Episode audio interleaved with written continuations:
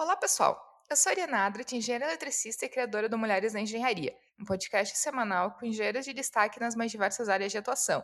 Durante as minhas conversas com elas, vamos falar de seus projetos, carreira, novas tecnologias, cases de empreendedorismo e muito mais. Eu tenho certeza que vou aprender em cada episódio, espero que você também. E o Mulheres da Engenharia já está no Instagram, no Twitter, no iTunes e no Spotify. Você pode seguir o podcast em qualquer um desses lugares e para quem quiser enviar comentários, críticas, sugestões, indicações de engenheiras, só me enviar um direct lá pelo Instagram, que é o Mulheres na Engenharia. E a minha convidada para esse episódio é a Cláudia Macei, engenheira aeronáutica com formação pelo ITA, pilota de avião, fundadora de startup. A Cláudia já viveu em diversos países como Estados Unidos, China, França, Dinamarca, Alemanha e entre 2018 e 2021 atuou como CEO da Siemens em Oman, um país no Oriente Médio, fronteira com a Arábia Saudita e o Iêmen. Foi eleita pela Forbes do Oriente Médio como uma das, uma das mulheres mais poderosas da região. E no último mês partiu para a Alemanha para assumir globalmente a área de Digital Industries na Siemens. Nesse episódio, vamos conhecer a carreira da Cláudia e como atuar no Oriente Médio e como avançar a presença feminina no mercado que ainda é tão masculino. Eu tenho certeza que vou aprender muito com a nossa conversa e espero que você também. Cláudia, seja muito bem-vinda aqui no podcast Mulheres da Engenharia. Muito obrigada por ter aceito o convite, né, de bater um papo aqui com a gente. Então, estou muito feliz de te ter aqui. Muito, muito, muito bem-vinda.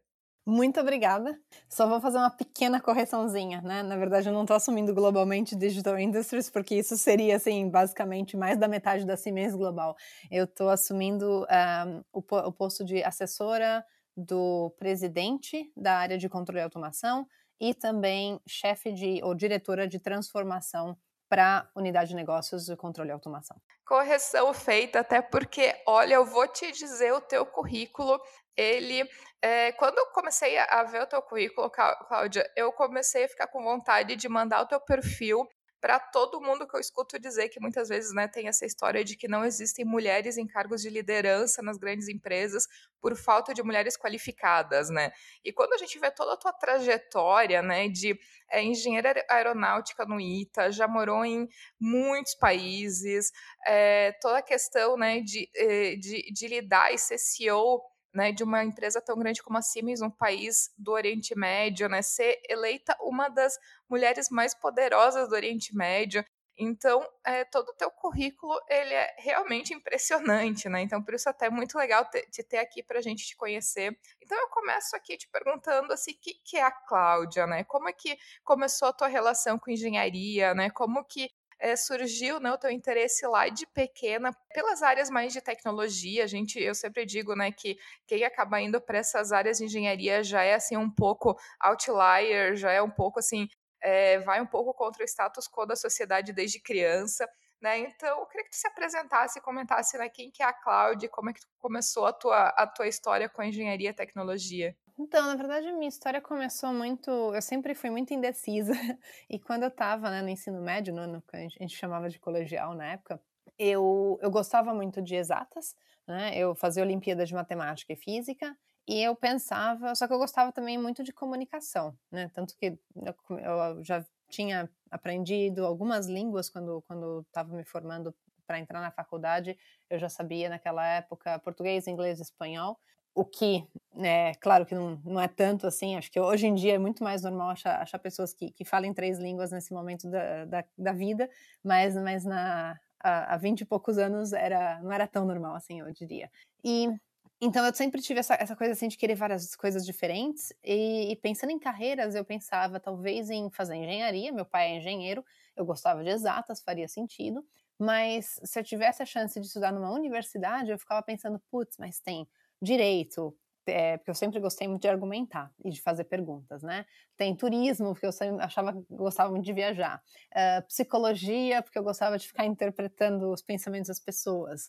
É, que mais que eu queria fazer? Relações internacionais, por essa história de, de pensar em, em línguas e outros países. Então, tinha um monte de, de tipos de carreiras que eu pensava em fazer se fosse para ir para uma universidade, né? Porque eu pensava, poxa, engenharia é só uma de quase uma centena de opções, só que existia também o ITA.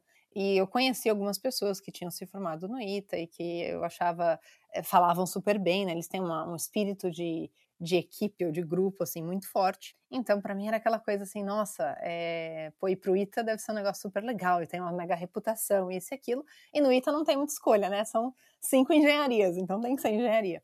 Então, para mim, era aquela coisa, eu falei assim, bom, vamos deixar na mão de Deus, assim, né? Vamos tentar entrar no ITA, se der certo, aí eu vou para lá, eu, as aulas, na verdade, no ITA começam bem no comecinho do ano, lá no comecinho de janeiro, e dá até tempo de você testar por uns dois meses, e se não, se não, se o santo não casar, as aulas na USP começam em março, né? E, e foi por aí. Então eu eu tive a sorte de, de, ser aceita no vestibular do ITA, fui para lá no começo do ano, aí teve a época dos trotes, teve a época do treinamento militar. Eu só que eu achava assim super interessante, eu já estava morando fora de casa aos 17 anos. Claro que meus pais sofreram muito com a história, principalmente minha mãe, mas é, mas eu achava super legal estar tá sendo independente. Eu já ganhava salário, porque você, você ganha um salário militar que era 300 reais na época, mas, mas é alguma coisa, né? E você mora de graça no alojamento e tem comida de graça, tudo. Então eu falei, nossa, é, é isso aí mesmo, vou, vou ficar por aqui.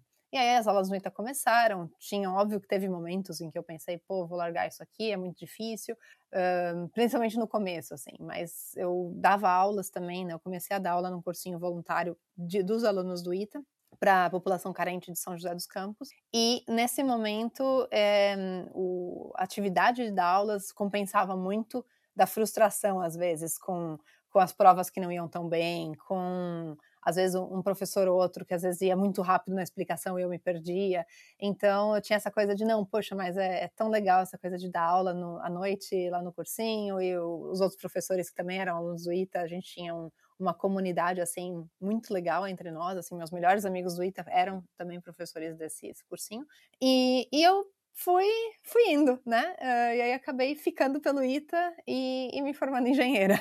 Outra coisa, né, que eu acho que chama muito atenção na tua história é justamente o fato, né, de depois disso é tu ter morado em muitos países. Eu já tive aqui no, no podcast, né, já passaram por aqui várias engenheiras com experiências internacionais que vivem em outros países. Eu até estava te comentando, né, como que até agora tu é recordista em número de países, assim, que tu já morou. E até escutando uma outra entrevista tua, né, eu te escutei comentando ali que desde cedo, né, tu teve muito essa vontade de morar fora, de ir para outros países, né, de desbravar o mundo. Então, como é que foi, né, essa tua carreira depois que tu saiu da, da, da faculdade, né, tu acabou se formando em engenheira aeronáutica, e como é que foi essa, essa vontade, né, de sair desbravando o mundo? Porque tu já tem passagem em quase 10 países, né, agora, depois de, um, de três anos em Oman, agora retornando para a Alemanha, então, como é que foi esse, desejo, né, de, de ser um pouco cigana pelo mundo? Então, na verdade, assim, acho que a hora que, que o desejo. Eu não tive o desejo de ser cigana logo de cara, mas eu tive um desejo de ter uma carreira internacional. E isso aconteceu quando eu estava no meu comecinho do quinto ano do ITA, eu tranquei o ITA para passar seis meses na França originalmente, fazendo pesquisa em aerodinâmica para escrever a minha, o meu TCC, né, o trabalho de conclusão de curso, que no ITA chama TG, que é trabalho de graduação. Eu fui para lá, fiquei seis meses, fiz minha pesquisa, aprendi, eu já sabia um pouquinho de francês, aí eu aprendi a falar francês bem fluentemente, e resolvi que achava legal a ideia de morar na Europa, essa coisa, né? Você tem um monte de países ali, um monte de culturas diferentes, e você pode se mover tão facilmente de um lado para o outro. Então, claro, obviamente, antes do Covid acontecer, é, então eu, eu pensei assim, nossa, ia ser muito legal poder aproveitar mais tempo aqui. E eu comecei a me candidatar para para outros potenciais estágios, né? Assim, eu não sabia ainda como é que eu ia organizar tudo, mas eu falei, vamos primeiro ter o problema, né? E para ter o problema eu precisaria ter uma oferta para ficar por lá. E aí eu consegui um estágio na Embraer de Paris. Aí nessa hora eu, eu liguei para o ITA e pedi para trancar. Né? Daí me, me, deram opção de trancamento. Eu tenho, eu sou super agradecida ao, ao coordenador da engenharia, engenharia, aeronáutica da época, porque ele falou assim: eu aprovo o trancamento da Cláudia só se for para ela. Essa época era junho, né? Ele falou assim: só se for para ela ficar trancada até junho do ano que vem, então para ninguém falar assim, não, tá bom, a gente tranca, mas só até dezembro. Então eu realmente tive esse esse buffer assim de um ano a mais, né? Então eu fiz minha pesquisa de janeiro a junho e uh, fiquei trancada de junho a junho do ano seguinte. E isso me deu a possibilidade de ficar quase um ano em Paris fazendo estágio na Embraer. E nessa época foi a hora assim que eu pensei, putz, eu acho que eu quero ter uma, uma carreira internacional, né? E, e a ideia, assim, depois de ter visto vários países europeus, viajando como turista, é, eu pensei, nossa, ia ser muito legal poder, poder ter essa, essa flexibilidade de, de conseguir trabalhar em outros lugares. E aí a minha ideia foi, a primeira coisa, foi de pensar em não seguir pelo, pelo campo profissional da engenharia diretamente como engenheira de concepção, porque isso é uma, é uma carreira que é muito mais lenta, né? Dificilmente você consegue ser engenheiro de concepção e ficar só um ano trabalhando num projeto. Muitas pessoas passam anos.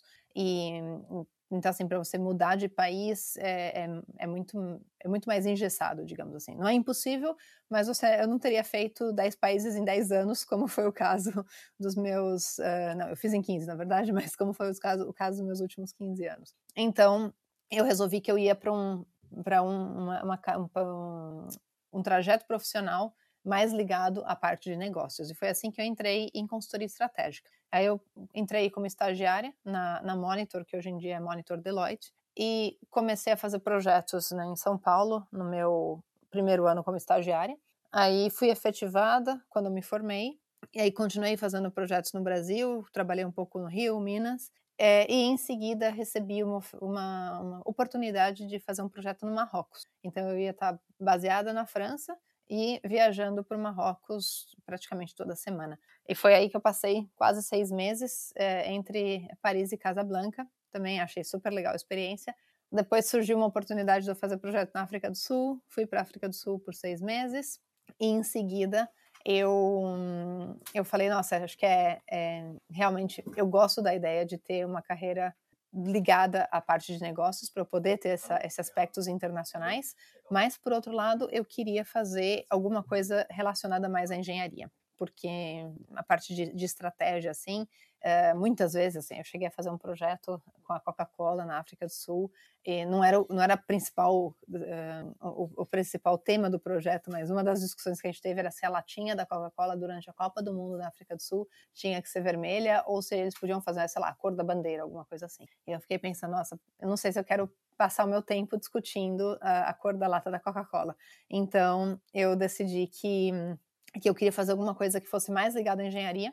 E aí eu fui fazer o MBA com essa mentalidade já de que eu quero ter uma carreira internacional. Aí já estava bem, é, digamos assim, bem concretizada a ideia, né? Então assim começou com essa essa chance que eu tive de ir para a França, fui para lá, gostei e pensei, pô, será que eu consigo ter isso de novo? Aí eu pensei, não vou para engenharia, vou para o lado de business com, com consultoria estratégica.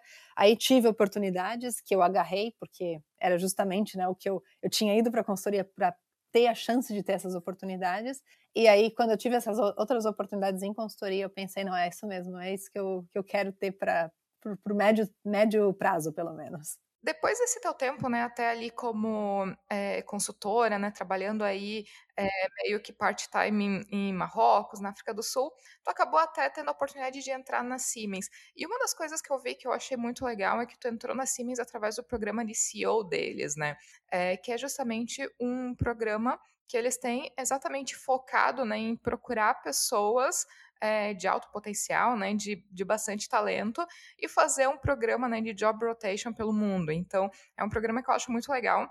E ao mesmo tempo, né, eu vim de uma empresa que, além de não, né, que eu trabalhei muitos anos numa empresa que além de ter zero mulheres, né, em posições de liderança, ainda era parte da cultura, né, dessa empresa não expatriar mulheres, ou seja, as mulheres não eram nem vistas como aptos a trabalhar em, em outros países. Então eu queria que tu comentasse, né, como que é, foi essa questão, né, de entrar na Siemens, participar desse programa, né, a questão de até como que foi visto né, essa questão como como engenheira, como mulher, e, e até que ponto né, que o fato de ser mulher aí, em algum momento te, te atrapalhou, te é, ajudou, enfim, a, a tu passar né, por vários, vários é, desafios dentro da Siemens, até chegar num cargo né, de CEO de Oman, que depois até a gente vai comentar um pouco mais de Oriente Médio, mas de chegar a ser reconhecida como uma das mulheres mais poderosas do Oriente Médio, né? Que foi, apesar de essas listas, né, elas não serem exatamente aí um prêmio em si, mas elas têm um valor simbólico muito grande, né, de reconhecimento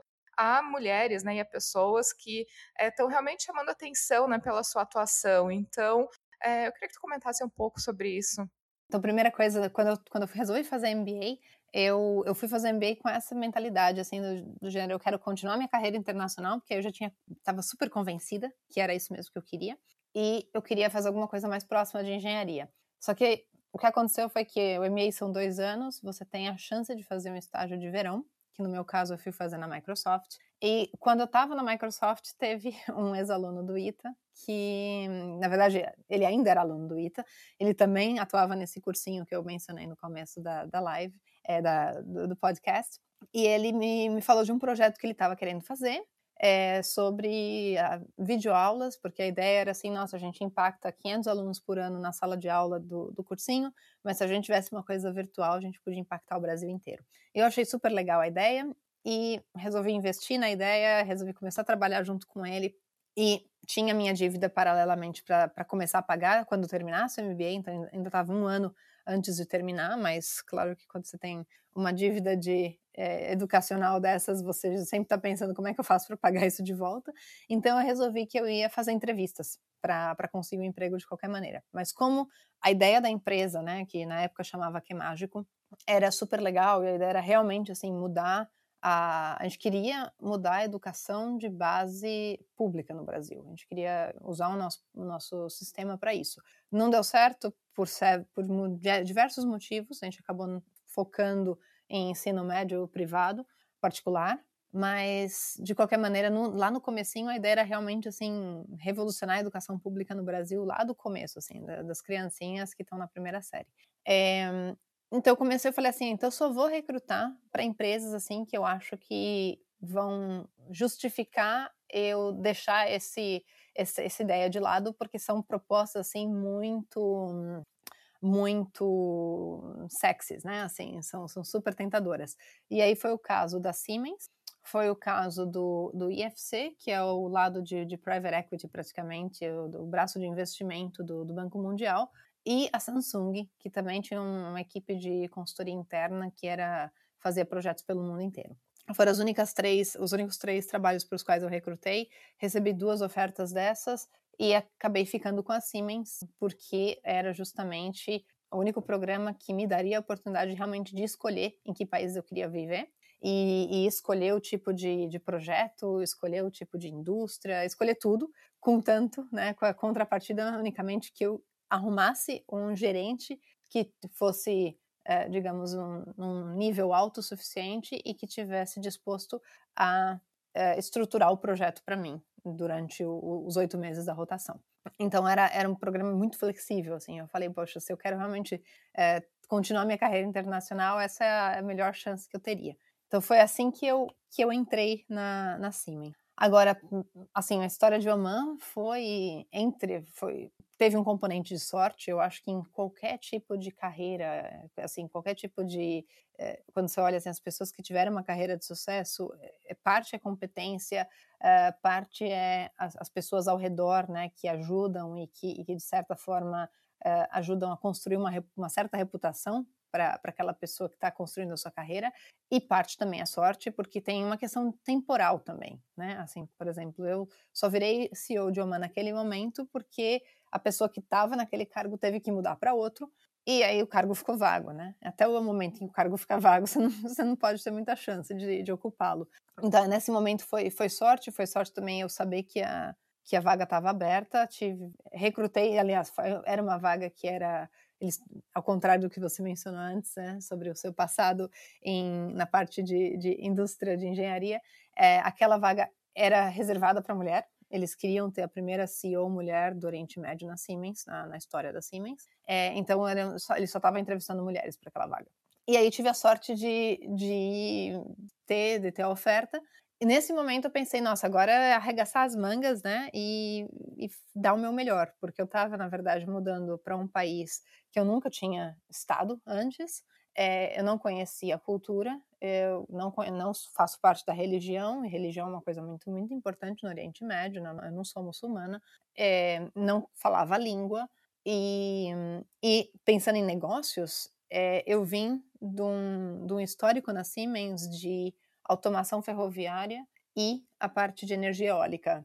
É, o Oman é um país bem parecido com o Brasil, em que praticamente não tem nada de, de trem, né? Assim, claro que o Brasil pelo menos tem os metrôs, mas em Oman é tudo muito menor, né? Então, Oman é como se fosse ah, tem o tamanho da Bahia, assim, e, e, eles não têm nada de, nada de trilhos praticamente, e eles também tinham só 15 turbinas eólicas, que na verdade foram um presente dos Emirados Árabes Unidos, é, e que não eram da CIM. Então, a minha, o conhecimento, meu conhecimento técnico também não era tão, tão forte, assim, para falar, ah, não, vou chegar lá e, e, vou abafar. Então eu tive, de novo, assim, eu estava meio que num, num, novo recomeço. Como foi em, em, vários dos países em que eu vivi antes, eu tive sempre que recomeçar meio que do zero.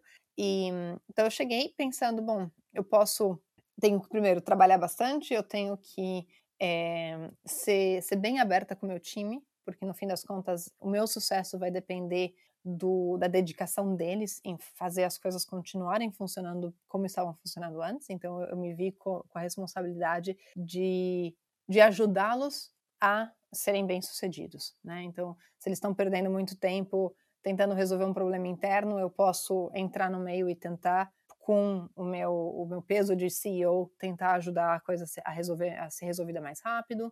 É, se eles estão enfrentando problemas para ter pagamento de um cliente, eu posso ligar para o chairman ou para o CEO da empresa e, e tentar arrumar, assim, fazer uma negociação de que pelo menos parte do pagamento saia imediatamente e a outra saia bem rápido. Então, eu posso entrar nesses momentos e aliviar o trabalho das pessoas, né? Então essa foi um, uma dos meus primeiros approaches, uma dos, dos jeitos que eu pensei que eu poderia ajudar o meu time a ser bem sucedido, para eu, em retorno, também ter a, a, a, visibilidade. E a outra parte foi a, a questão de, de me conectar muito bem na sociedade, né? Então, assim, meu predecessor, ele tinha 10 anos, ele ficou quase, na verdade, ficou 9 anos e meio no cargo, então ele tinha uma rede de contatos muito boa que ele passou para mim, e eu, por ser mulher, eu tive uma grande vantagem de poder também me conectar com as mulheres de Oman. Uh, eu era a única CEO estrangeira no país, mulher, mas, mas tinham muitas, muitas omanes que eram, ou que eram CEOs porque elas estavam sendo é, como é que fala, liderando os negócios da família delas, né? Assim, o Oriente Médio tem muito essa coisa assim de, de negócios de família, de em grupos familiares. Em alguns casos são as filhas que estão na, na liderança. É, e também existiam muitas omanes e até estrangeiras que não eram CEOs, mas que eram CFOs ou CPOs ou CMOs, né, de marketing, de produto ou alguma coisa assim, e várias diretoras em, em, outros níveis também, assim, mas níveis altos. E no fim das contas, o que uma coisa muito boa entre, entre mulheres, principalmente no mundo árabe, é que mesmo que elas não sejam presidentes ou, ou pares dos presidentes, elas sempre estão muito bem conectadas, assim, as, as, que querem ter uma carreira de sucesso, elas sempre, elas têm as conexões, elas conhecem quem conhece quem, elas sabem muitas vezes o que está acontecendo nas organizações. Então eu com com esse acesso à, à, rede feminina, eu às vezes conseguia entender muitas das coisas. Eu conseguia entender organizações que estavam sendo reestruturadas ou reorganizadas, ou, assim, quase que em, em momentos uh, reais, assim. Então eu sabia já, ah, putz, vai, vão ter, vai ter uma modificação nessa empresa, ah, tá, fulano vai para tal lugar, e, e, etc e tal. Então isso me ajudava a não perder tempo, às vezes, quando eu precisava, assim, em conectar com alguém para resolver um certo tema, é, quase nunca aconteceu de eu conectar e a pessoa falar, ah, mas eu mudei de área, e aí eu tinha que reconectar. Muitas vezes eu já sabia dessas, dessas mudanças super rápido, porque eu tinha os meus, os meus contatos femininos. Então isso me ajudou bastante. E eu, eu também, assim, tentei lutar muito para conseguir trazer inovações para o sultanato. Eu imaginava que assim, bom, eu tenho as minhas pessoas que, os meus engenheiros que já são super experientes em fazer projetos com turbinas. É, a gente gerava metade da eletricidade em Oman era gerada através de turbinas da Siemens. Então não tem como eu competir com esses caras, mas talvez eles eles não sabem nada ainda, ou eles nunca fizeram um projeto de manutenção preventiva, porque isso é uma, uma tecnologia muito mais nova, é digital e tudo mais. Ou, por exemplo, a questão de eletrificação, eh, a gente tem a eletrificação, Oman é um país né, baseado em óleo e gás, tem, tem muito gás em Oman para as turbinas a gás, que normalmente gera eletricidade, mas o, a direção em que o mundo está indo é de ter a geração de, de energia de ser descentralizada. Isso significa que, por exemplo, cada cidadezinha pode ter, às vezes, um, alguns painéis solares, seja nas casas ou seja em algum espaço aberto. É, pode também ter ó, bateria conectado, pode ter talvez uma, uma turbina eólica, mas em que é para essa cidade a geração seja praticamente local e não, por exemplo, como é no Brasil, você tem Itaipu que gera energia para uma boa parte do território e aí você tem as linhas de transmissão, distribuição, mas assim é tudo centralizado, né? Uma boa parte é centralizada em Itaipu e você tem que, que ficar é, distribuindo e transmitindo energia. A, o, o, futuro é muito mais uma, uma ideia de você gerar energia praticamente onde ela vai ser utilizada. E, e foi assim que eu, que eu uma das minhas, uma das minhas uh, principais batalhas no comecinho foi que eu queria achar alguém ou, ou algum tipo de cliente que topasse fazer uma microrede. E microrede nada mais é do que você tem essa geração local e você tem um controle inteligente que determina, baseado em vários fatores, ah, que horas que eu vou se eu tenho uma bateria acoplada no meu sistema, que horas que é melhor eu carregar essa bateria, e uh, se eu tenho, assim, vale mais a pena numa hora de pico pegar a energia da bateria ou pegar a energia do painel solar ou pegar a energia da turbina eólica e como que eu, que eu balanço tudo isso para o sistema não ficar sobrecarregado e coisa e tal. Então esse foi um dos projetos que eu, que eu hum, lutei para fazer e a gente teve a primeira microrede do Oriente Médio da Siemens em Oman é, também um projeto de eficiência energética, que eu falei, não, eu vou tentar ter, fazer com certeza, pelo menos ter um projeto de eficiência energética no, no meu primeiro ano. Não consegui no primeiro ano, mas consegui no comecinho do segundo, então tá valendo.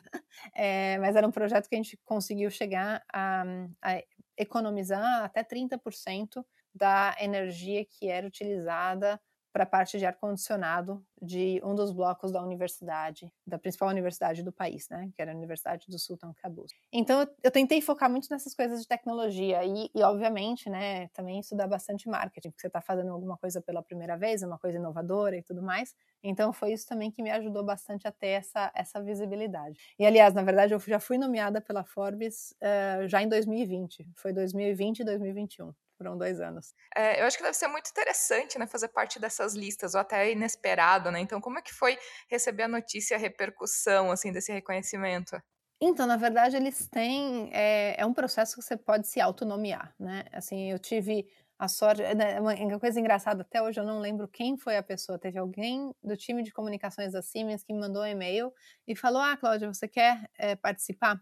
E aí tinha um questionário, é um questionário, eles perguntam basicamente o, o tamanho do seu do, do, negócio que você está liderando em termos de faturamento, em termos de pessoas, é, per, perguntam quais foram as principais conquistas que você teve nos últimos nos últimos meses, 12 meses, né, que é um ano, e perguntam também qual, qual que são, mais ou menos, né, em bem alto nível, qual que é a sua estratégia para continuar crescendo o negócio no, no futuro e você explica, né? E aí tem você pode basicamente você, é muito da, vai de cada um determinar o que, que eu vou escrever sobre conquistas, o que eu vou escrever sobre estratégia. Acho que a única coisa que é bem bem fácil assim de, de responder é o, faturamento e o número de pessoas, é, mas basicamente eles têm um time que analisa totalmente todas as a, as pessoas que mandaram que, que se candidataram e aí eles decidem uma, uma ordem no ranking.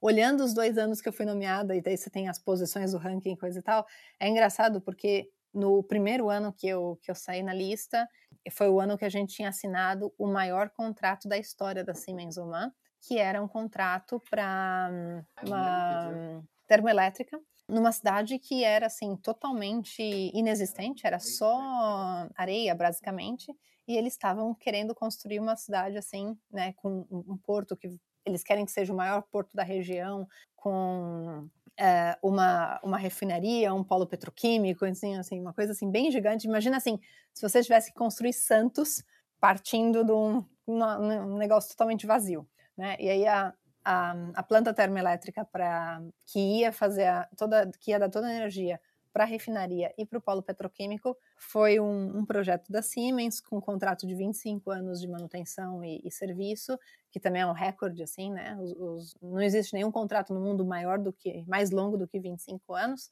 Existem vários outros de 25 anos também, então o meu não era o único, mas era de qualquer jeito o, o mais longo possível que a gente já, já ofereceu. E então basicamente isso isso me deu um número assim né de, de faturamento muito alto assim. E, que era assim deu mais do que 100 milhões naquele ano. E, e no segundo ano que eu me candidatei o faturamento tinha voltado para os níveis normais então era bem mais baixo do que isso quase assim um pouquinho mais do que a metade só. Mas mesmo assim o meu ranking aumentou e eu acho que foi simplesmente porque eu pude escrever sobre assim conquistas no meio tempo eu tinha entrado para um dos, um dos um, conselhos do Fórum Econômico Mundial, que era um conselho para discutir. É, o conselho não é uma coisa muito grande, assim, na verdade era um, era um grupo de estudo, basicamente, para discutir é, o futuro de tecnologias no, energéticas. Então, assim, futuro, quando você pensa assim, ah, nuclear para onde está indo, baterias para onde está indo, geração descentralizada para onde está indo e coisa e tal. Então, era um grupo, assim, de, de 12 ou 15 pessoas que discutiam várias, várias tendências é, de tecnologia, mas que eram parte do, do Fórum Econômico Mundial. E eu acho que isso, por exemplo, ajudou a compensar o fato de que eu não tinha um faturamento tão alto. Assim. Então, eles olham realmente assim é, é questão de influência. Influência tem, por um lado, claro, quanto de dinheiro você está movimentando no, na região, mas tem a ver também com o quanto de, é, de contatos né, você tem, que, em que, que tipo de redes de pessoas você está é, conectada e, e, quanto que você pode influenciar também a parte de, de liderança em termos de pensamento. Né? Assim, eu também fui eleita ano passado, em 2020, por, pelo LinkedIn como uma das top voices. Eu acho que isso me ajudou também na, na lista da Forbes de 2021, porque justamente também tem a ver com, assim, mesmo pessoas fora da região Uh, me, me, me, seguem no LinkedIn, leem o que eu posto e então isso, tudo isso tem a ver com, com influência e, e, e como que você pode ajudar a, avançar a agenda de certas discussões, né? E realmente, né, eu te parabenizo por estar nessas, nessa lista, porque eu acho que isso traz uma representatividade muito grande, né, e representatividade que a gente busca realmente trazer até aqui no podcast, e de realmente mostrar, né, uma engenheira brasileira, né, desbravando o mundo e, e realmente conquistando, né, o seu espaço em países, assim, que tão diferentes. E falando em países, né, eu acho que no Brasil é, existe um desconhecimento muito grande, né, do que, que é o Oriente Médio é, até para quem muitas vezes não trabalha diretamente com o Oriente Médio. Então, eu diria assim que muito da percepção é, de Oriente Médio que todo mundo tem a tendência de colocar isso num grande bolo, né, em vez de ter uma visão aí mais separada por país. Então, se pensa em deserto, se pensa em guerra, né, a gente tem é, vários países, por exemplo, Iêmen aí que é fronteira que, que faz fronteira com Oman, né? Se pensa muito em guerra, se pensa muito em terrorismo, é, até o estereótipo, e é um grande problema, acho que até do mundo todo, né? Questão do preconceito contra as pessoas muçulmanas pela questão do, do terrorismo. É, se pensa muito na questão das mulheres não terem direito a nada, não terem direito a dirigir, não terem direito a um, sair de casa sem a presença de um homem junto.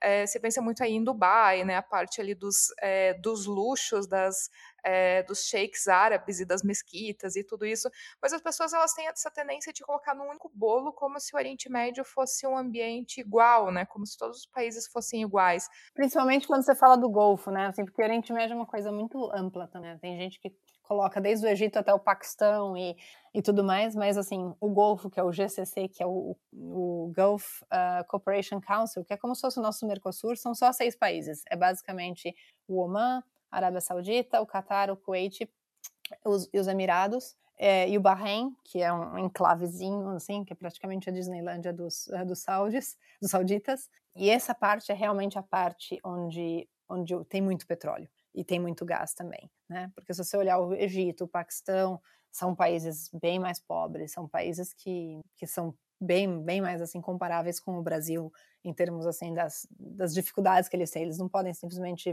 pegar, abrir um buraco no chão e falar, beleza, agora a gente pode encomendar champanhe e caviar, porque a gente achou um, alguns, algumas gotas de petróleo. É, então, é, tem, tem, tem várias facetas do Oriente Médio, mas concordo com você que, que tem muitas pessoas que acham que é uma coisa só.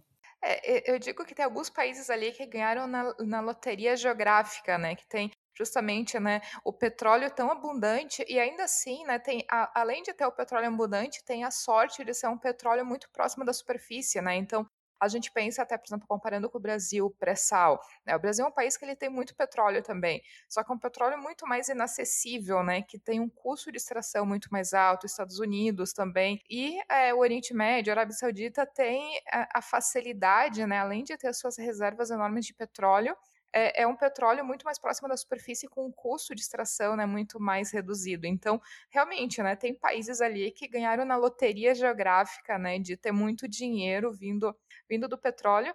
E eu queria que tu comentasse também né, a questão de como que é fazer negócios né, no, no Oriente Médio, né, como que a religião interfere em tudo isso e como que é a questão da participação é, das mulheres, né, ou, é, em Oman ou em outros países também que tu teve contato? Porque, como eu te falei, né, muita gente pensa no Oriente Médio como um grande pacote, como se as mulheres não é, tivessem direitos nenhum em todo o Oriente Médio, né? E a gente sabe que isso é uma coisa que ainda muito varia muito, né? De é, de país para país, né? A gente tem a questão, por exemplo, agora do Afeganistão, né, com o Talibã, que realmente está é, restringindo muito, né, o direito das mulheres, mas a gente também tem outros lugares onde as mulheres têm é, uma participação muito presente, né, nos negócios e na economia, né? Então, é, como que como que é fazer negócios nesse nesse ambiente?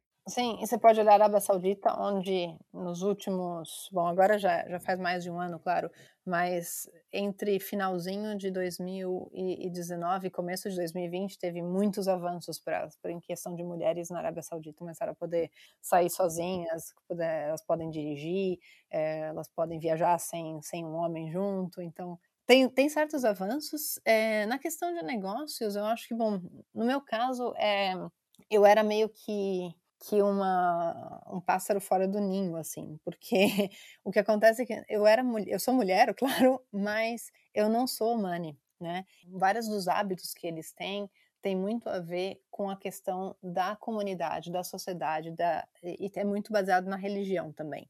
Então, por exemplo, você não pode falar para uma, uma humane mulher tomar um táxi, entendeu? Ela não vai tomar um táxi sozinha porque isso não é aceitável. Se alguém vê, é como você pedir para uma, uma, brasileira colocar biquíni para esquina, entendeu? É uma, e alguém, se alguém vê, vai começar a falar mal dela.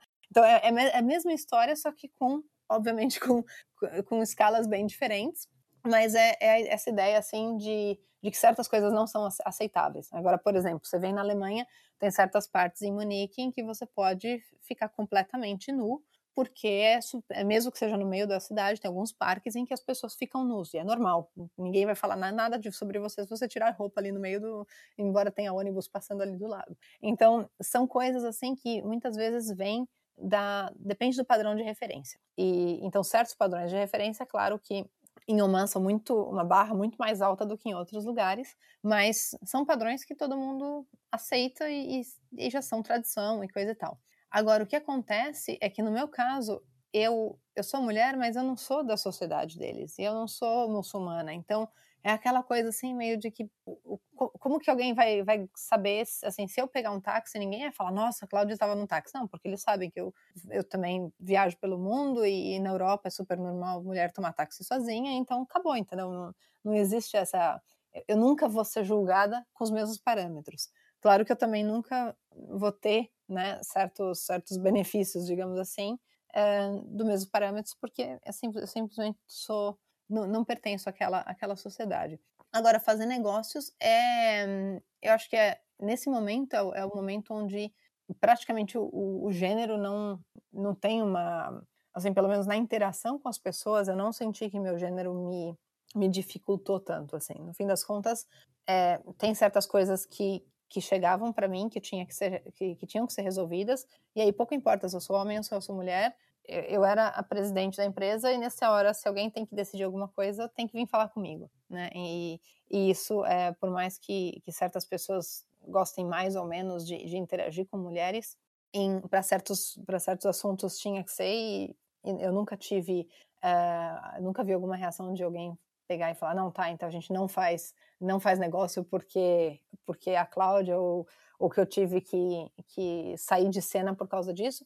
Agora, claro que existem preferências culturais. E isso eu digo assim, é, Oman é um país onde tem muitos indianos também. Assim, na verdade, há, há dois anos, metade da população era indiana. Hoje em dia, eles estão fazendo um, um certo push para é, dar mais empregos para os humanos, então eles estão não estão forçando, mas eles estão incentivando bastante os expatriados a saírem do país. Então o número de indianos diminuiu, mas ainda é considerável, assim, ainda maior grupo de, de imigrantes praticamente. Na verdade são, são paquistanes, bangladeshes, indianos. E uh, muita da parte da minha equipe era feita de indianos também. Metade da equipe era feita de indianos e tinha alguns algum, alguns gerentes no, nos Emirados que também se ocupavam de Oman, que eram indianos.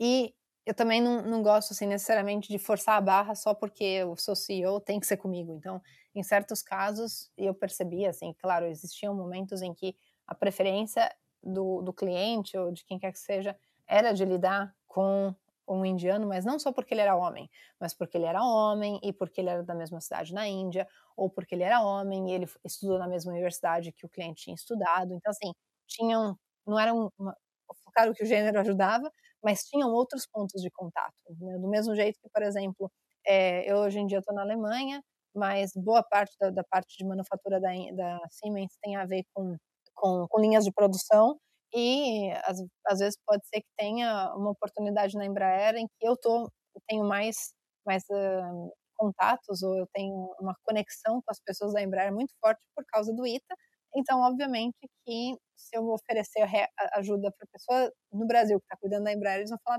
por favor, Cláudia, ajuda, entendeu? Então, tinha essa, essa questão de colaboração também dentro da Siemens, que era a hora que eu percebia que o cliente vai, é, o santo dele vai bater muito melhor com uma pessoa da minha equipe, por qualquer razão que seja, além do, do gênero, obviamente, é, eu simplesmente pegava, ou trazia a pessoa junto, ou inclusive em vários casos eu simplesmente delegava porque eu sabia que se eles se encontrassem juntos, eles falavam na língua deles também, sabia, tá muito mais à vontade, e às vezes as coisas saíam muito melhor. E eu acho que, na verdade, esse é o papel, né, de um, de um líder, assim, é, ou, ou, assim, acho que tem a diferença entre ser líder e ser gerente, mas acho que nos dois casos, acho que muitas vezes você não está lá porque você sabe fazer o trabalho de todo mundo. Na verdade, você está lá justamente para escolher quem que deve estar tá fazendo cada trabalho. Né? Então, tem uma, tem, você tem um objetivo para resolver, você pensa quem que é a pessoa mais bem posicionada para resolver esse objetivo, é, ou você tem que tem um, um, gap no time, como é que eu escolho a melhor pessoa para ser contratada que vai preencher esse gap e é, com um pouco de sorte vai até reforçar outros aspectos do, do time. Né? No fim das contas, eu acho que você se torna muito mais um, um técnico é, e um treinador do que necessariamente um, um vendedor ou um engenheiro. Mas eu acho que o, o líder ou, ou o gerente, ainda assim, acho que para mim líder tem um componente de inspiração muito grande. Eu acho que líder tem que ser aquela pessoa que, que tem a capacidade de motivar o time e que tem a capacidade também de, de manter a, a moral alta quando, quando as coisas não estão indo tão bem.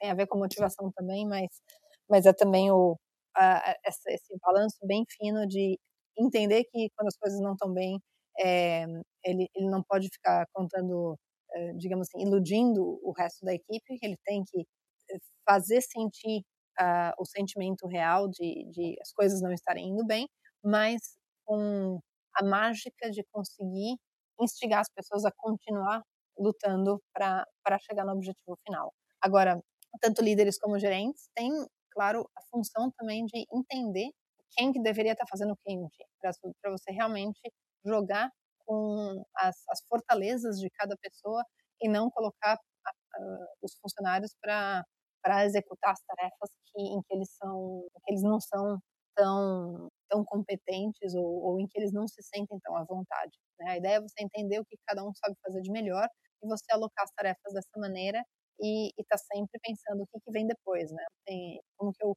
tenho certeza que daqui a um ano eu ainda vou ter as pessoas certas nos lugares certos, e se eu tenho que contratar alguém novo, como que tem que ser o perfil dessa pessoa e, e tudo mais. E aí, nesse momento, é o momento que, que vem essa questão de, de fazer negócios, né? Você pensa, bom, eu tenho que convencer tal cliente a fazer tal coisa. Eu tenho várias pessoas do cliente com quem eu posso conversar e algumas pessoas do cliente com quem a minha, meu time pode conversar. E como é que eu faço a estratégia aqui? Então, eu falo com fulano, meu time vai falar com o ciclano e tudo mais que ordem que a gente faz isso? Será que é melhor o meu time começar ou será que é melhor eu começar? Então é essa que vem, mas isso é uma coisa também que é independente do, do lugar. Eu acho que isso é universal. Mesmo que eu estivesse no Brasil, seria a mesma história. Você sempre tem que conectar de forma melhor. Isso. Mas uma, uma das peculiaridades, né, é, do Oriente Médio é justamente a religião. Eu lembro, né, quando é, trabalhando, né, e quando eu trabalhava mais diretamente com o Oriente Médio, é, tinha muito a questão, né, quando a gente recebia inspe os inspetores, né, para prova final, né, de equipamentos, e muitas vezes, né, parava a inspeção, porque eles tinham que fazer as suas orações em determinados horários, né, então, é, como é que tu vê a questão, né, da relação com a religião e até histórias inusitadas relacionadas à religião, curiosidades, né, porque eu acho que no Brasil se, se tem muito, né, o costume com é a religião, é muito conhecimento da religião católica, mas quando vai a outro, outras religiões como é, o islamismo, né, como o hinduísmo, eu acho que ainda tem muito desconhecimento, muito preconceito, né? Então, como que é essa questão, né, de relacionada à religião? Assim, eu acho que é, é muito forte. É, eu acho que é o país onde eu mais vi influências de, de questão de questão religiosa, com certeza. Eu tinha, acho que assim, não sei se eu tenho histórias inusitadas, mas é, claro que assim, se você tá. Eu acho que é, depende muito de cultura de empresa também. Né? No meu caso, a maioria do meu time, da parte engenharia, da parte técnica, eram, eram maioria de indianos e tinha um egípcio.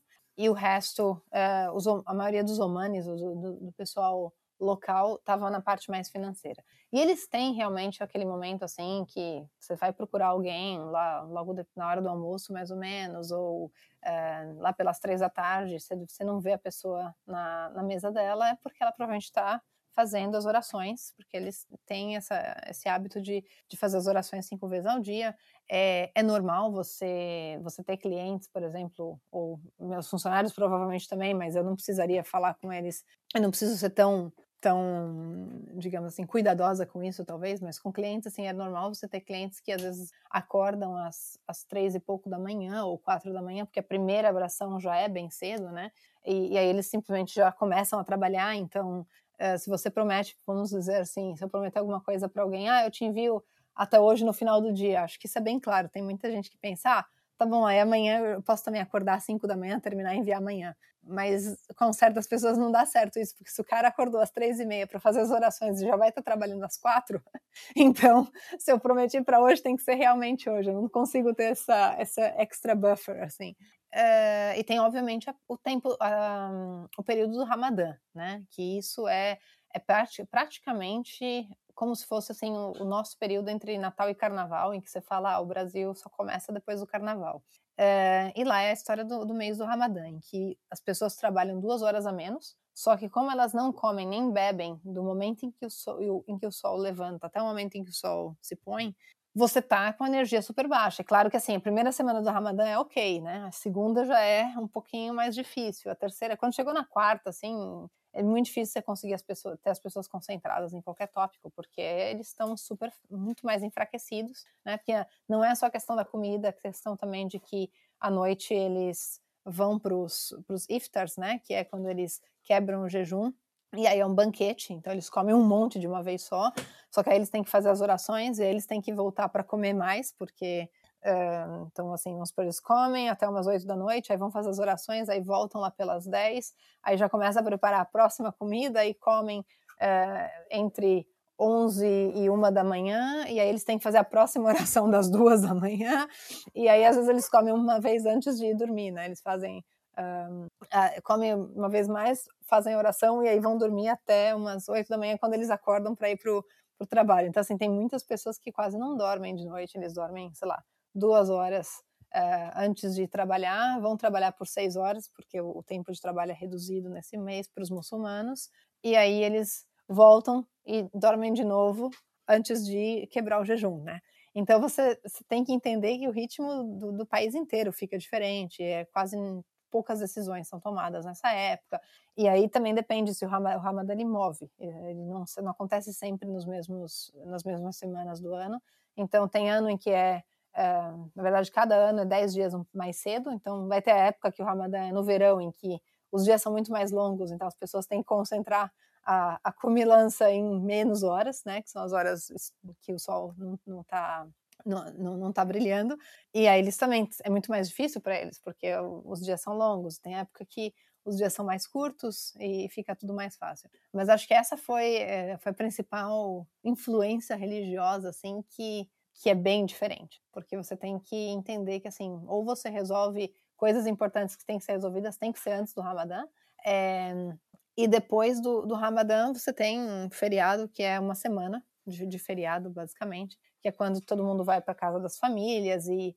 é, então assim, basicamente são as quatro semanas do Ramadã e a última semana, a quinta semana, que aí realmente é feriado do país inteiro. Então é um, é um certo dá um certo uma certa quebra digamos assim no ritmo do, das pessoas. E aí tem o verão obviamente. Se o Ramadã não é no verão no verão no pico eu digo assim julho e agosto uh, julho e agosto a maioria das pessoas também está fora do país porque é muito quente é, então eles vão para a Europa passar o verão então também é outro período onde não acontece muita coisa então essas são as as peculiaridades, então obviamente você tem que sempre pensar, né? Assim, se eu tenho coisas para resolver, tem que ser antes do Ramadã ou tem que ser logo antes das pessoas começarem a ir embora na, na época do verão, porque as, as coisas são bem lentas nessas épocas. É, eu acho que a palavra-chave, né, quando a gente pensa em outras culturas, é respeito, ou as palavras-chave é, são respeito e empatia, né? A gente tem que entender que a cultura é diferente, os costumes são diferentes, e na verdade não existe o certo e o errado, né? A gente tem que é, entender, né, que isso faz parte da cultura e respeitar e, e conhecer, né, e, e, e, se adequar à melhor maneira de, de lidar com as pessoas de diferentes lugares, diferentes culturas. Então, eu acho que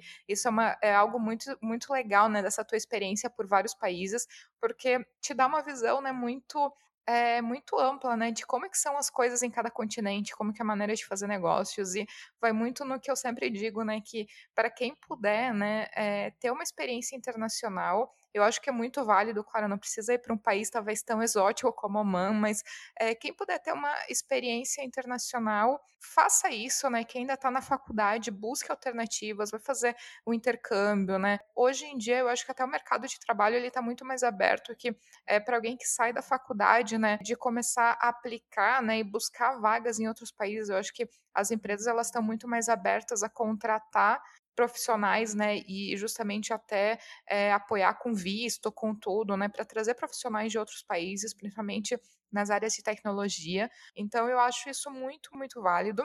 E eu queria te perguntar também, é porque que nem tu comentou, né, quando é, surgiu a oportunidade de, é, de atuar como CEO da Siemens, foi um movimento, né, intencional da Siemens é, de ampliar a diversidade interna, né? Então, a gente sabe que a questão de diversidade ainda é um problema muito grande, muitas empresas, e não é um problema no Brasil, é um, um problema no mundo todo.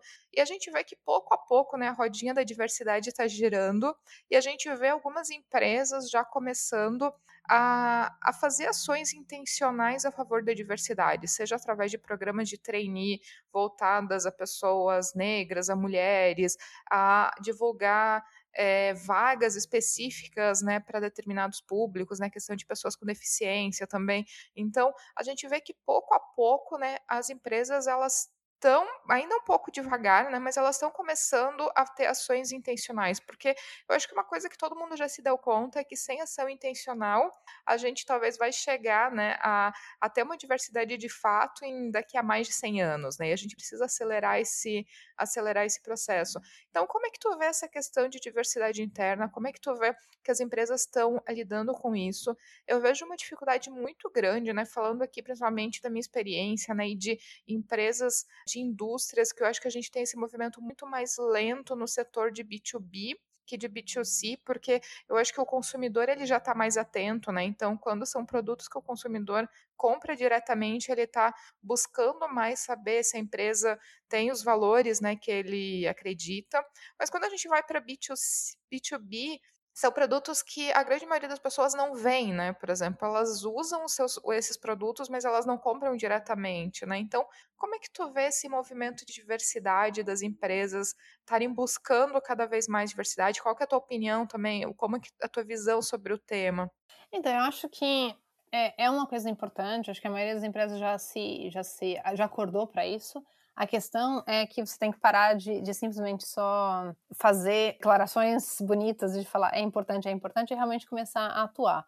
E eu acho que existe já várias empresas fazendo isso um, por, por questões, às vezes, é, até de, de regulamentação. Né? Assim, existem regras, por exemplo, na Alemanha você tem que ter pelo menos um terço do, do conselho composto por mulheres, então tem empresas que estão buscando conselheiras femininas por causa disso. Você tem alguns países forçando a barra em certos momentos, e você tem certas empresas que começam a fazer isso e tentam, digamos assim, puxar outras para fazer. Então você tem assim movimentos basicamente em que você tem pledges, né? Então assim, uma empresa fala assim, ah, eu vou, eu me comprometo a fazer isso e, e aí você começa a ter uma certa dimensão em que você fala, putz, mas o Google já se comprometeu, a Amazon comprometeu. Aí você tem que, que pegar mais empresas que que falam, pô, eu não quero ficar para trás, eu também vou entrar na, na roda.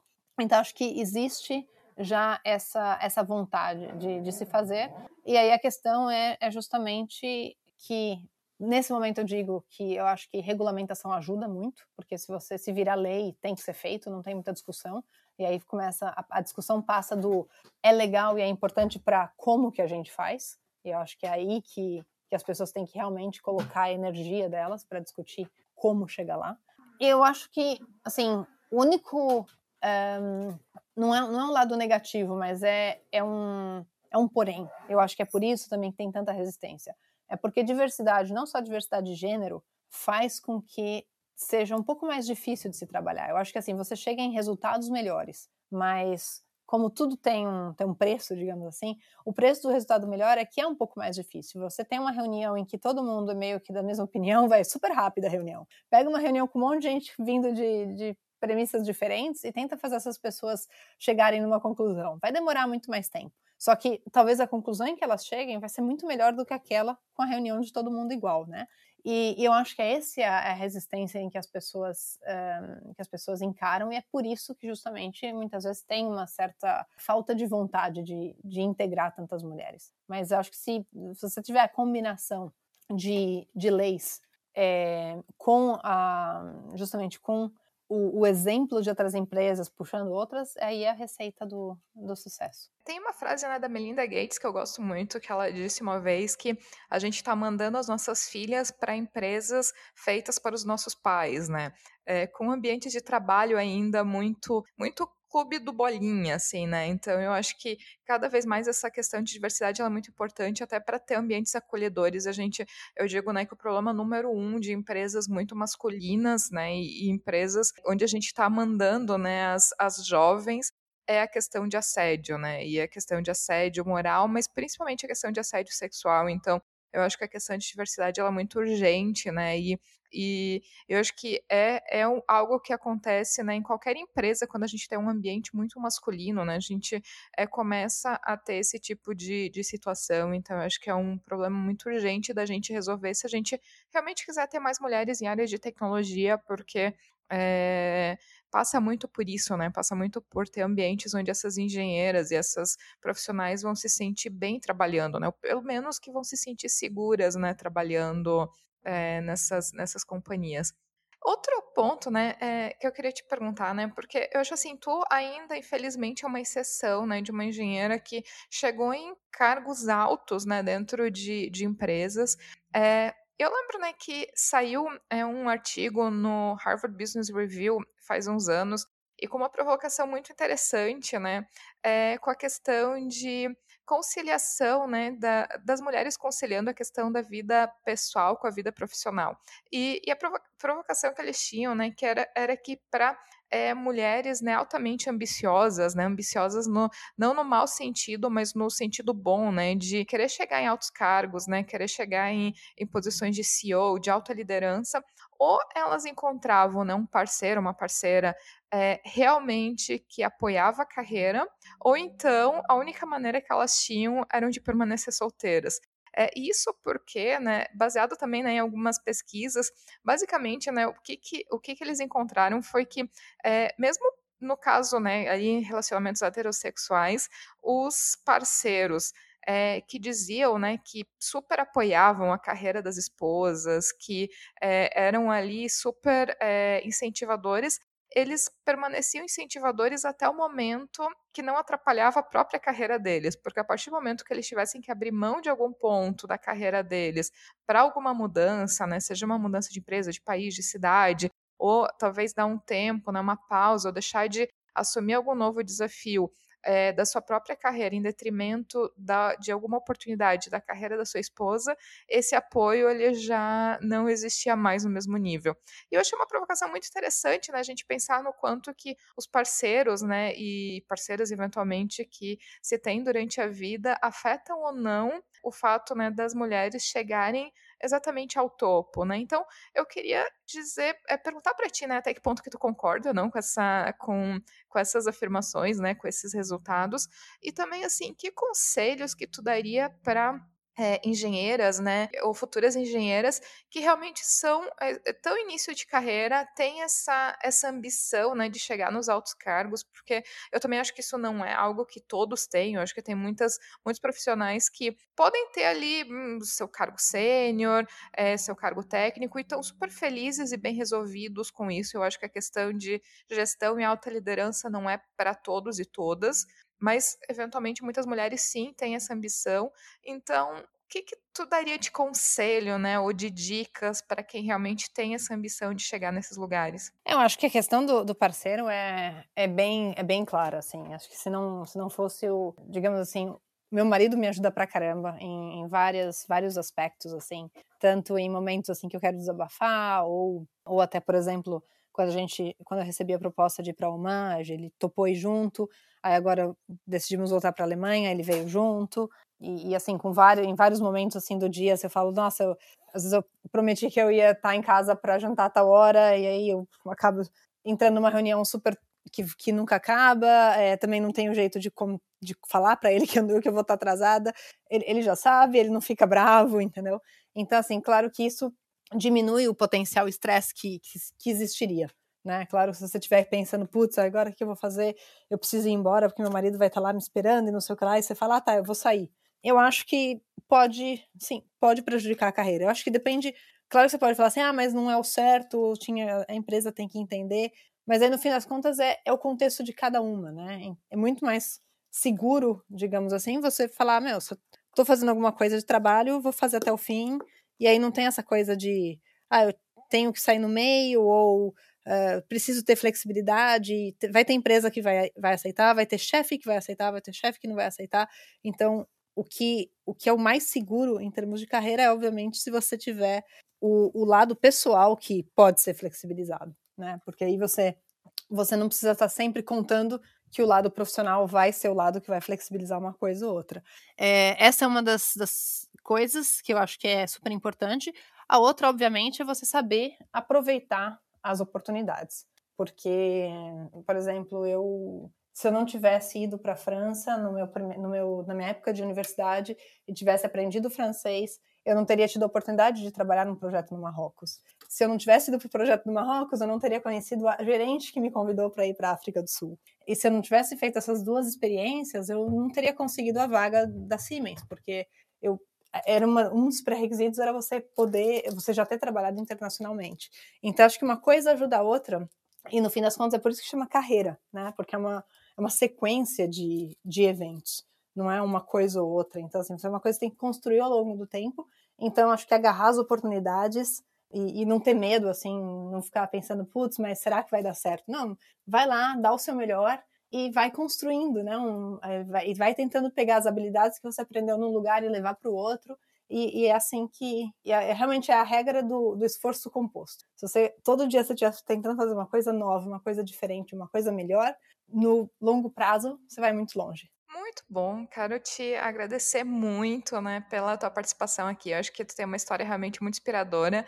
É, eu espero que sirva de exemplo, né, para para a nova geração ambiciosa que está vindo aí, que chegue também ocupando todos esses cargos, que estejam nas listas futuras das mulheres mais poderosas pelo mundo. Eu acho que serve muito, né, de exemplo, de inspiração. Quero te agradecer muito, né, a tua participação aqui. Muito obrigada por compartilhar a tua história. Obrigada a você, Ariana, pela oportunidade e desejo muitos mais podcasts super inspiradores com muitas outras engenheiras no futuro. E se você que está ouvindo tiver algum comentário, crítica ou sugestão, só enviar um direct lá pelo Instagram, que é o arroba Mulheres da Engenharia. E se você gostou desse episódio, ficarei muito feliz se puder compartilhar com outras pessoas que podem gostar também. Um abraço e até o próximo episódio.